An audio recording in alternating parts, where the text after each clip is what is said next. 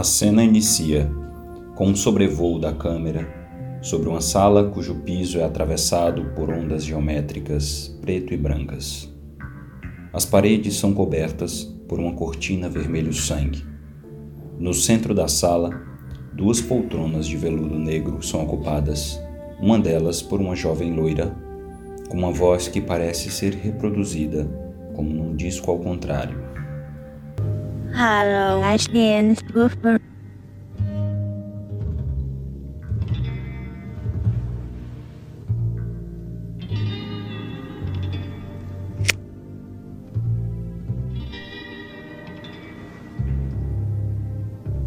I'll see you again in 25 years. Meanwhile, Agente Cooper, um homem de gravata listrada que aparenta estar próximo dos 30 anos, cabelo escuro e bem cuidado, escuta cuidadosamente um dos diálogos mais enigmáticos já reproduzidos numa narrativa de mistério. Olá, agente Cooper. Vejo você novamente em 25 anos. Enquanto isso, o diálogo é atravessado por gestos estranhos performados pelas mãos da mulher, tornando o conjunto da cena carregada de ainda mais mistério. Esta é a cena de abertura do primeiro episódio de Twin Peaks, uma obra audiovisual escrita, dirigida e produzida pela dupla David Lynch e Mark Frost.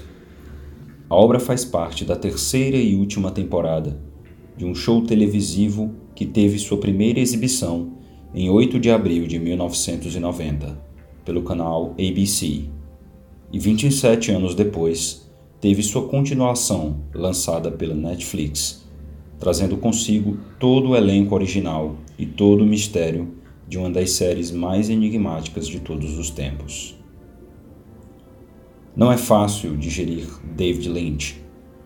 Tive o primeiro contato com sua obra em 2013, através do famoso Mulholland Drive, ou A Cidade dos Sonhos, na tradução para o Brasil.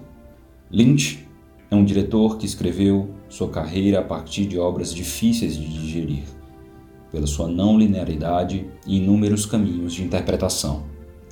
E é nesse mesmo espírito que Twin Peaks foi construída. Poucas pessoas da minha geração têm a percepção do que foi Twin Peaks para os jovens dos anos 90 e sua importância na construção do gênero séries na cultura do audiovisual. Naquela época, a sequência teve um sucesso comparável a produções bastante conhecidas por todos, como Breaking Bad e Game of Thrones. Os episódios, usualmente transmitidos aos domingos, rendiam conversas pelos escritórios, casas de café e bares noturnos. Legiões de fãs especulavam sobre os desdobramentos do show e os significados estranhos que ocorriam na pequena cidade de Twin Peaks, no norte dos Estados Unidos. Após assistir a série original e o remake da Netflix mais de uma vez, fico cada vez mais curioso para entender como uma produção totalmente fora do padrão de narrativa usual do cinema conseguiu tanta projeção. Para deixar mais claro meu ponto, preciso descrever um pouco melhor a história, e aqui devo alertar que por aí vem bastantes spoilers. Se eu fosse você, me preocuparia pouco com isso, porque esta é uma série que tem muito menos a ver com segredos e surpresas e muito mais a ver com a forma em que a narrativa é construída. A primeira temporada de Twin Peaks começa na cidade que dá nome ao seriado, com a morte de Laura Palmer, uma jovem debutante que era conhecida por sua bondade e carisma. As circunstâncias de morte de Laura, que foi encontrada enrolada em um saco plástico nas margens de um rio, geram grande repercussão na cidade. Para ajudar na resolução do caso, chega em cena o excêntrico agente Cooper, do FBI cujos métodos de investigação e curiosidade pura, quase infantis, levam a equipe de investigadores a se depararem com uma coleção de eventos perturbadores. Logo, os espectadores entendem que o mistério derruba as barreiras da lógica, introduzindo realidades paralelas que mais parecem sonhos bizarros, personagens sinistros que lançam enigmas impossíveis de interpretar, Muitos dos enigmas criados por Lynch e Frost ficaram anos para serem discutidos e finalmente solucionados. Além do mais, as respostas são carregadas de várias interpretações, gerando uma infinidade de material a ser discutido para além do que acontece dentro das quatro arestas da tela. O grande legado de Twin Peaks não está na história em si, está na dialética. A dialética, que vem de diálogo na linguagem audiovisual, significa como as cenas conversam com o espectador e transmitem sensações e sentimentos pretendidos pelo autor. Certas obras têm o poder de criar experimentos cinematográficos que desafiam linguagens comuns. Obras que carregam esse traço modificam a relação que as futuras películas têm com o público, massificando uma nova linguagem até torná-la de fácil digestão na camada pop da cultura. A obra O Iluminado de Stanley Kubrick é muito celebrada como uma das peças mais transformadoras da dialética do terror no cinema. Numa de suas cenas mais famosas, o garotinho Danny, que é atormentado por assombrações, está pilotando seu velocípede pelos corredores do hotel Overlook. A câmera acompanha o garoto pelas curvas de um hotel comum aos olhos de qualquer espectador. Paredes estampadas com uma característica dos anos 50, o piso de veludo e iluminação bastante presentes. Esse passeio tem um objetivo específico: colocar o espectador dentro do ambiente e dar o conforto necessário de que estamos vendo um hotel regular, como qualquer um que poderíamos nos hospedar algum dia. Mais à frente na película, Danny monta novamente em seu brinquedo e somos convidados a acompanhá-lo no passeio pelos mesmos corredores. Mas numa das curvas, somos surpreendidos pela presença de duas garotas fantasmagóricas, cobertas de sangue, dos pés à cabeça. O terror nessa cena é intensificado pelo choque. Dentro de um ambiente que nos é familiar, somos contrastados com um objeto sobrenatural essa linguagem, da ambiência regular versus objeto sobrenatural, se tornou basicamente a fórmula clássica de todo filme de terror após O Iluminado.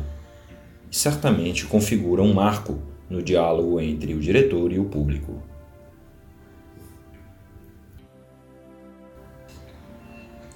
Mas o que tem de tão inovador em Twin Peaks? Assim como em O Iluminado, a grande inovação de Twin Peaks não está na história em si, mas no jeito de dialogar com o público.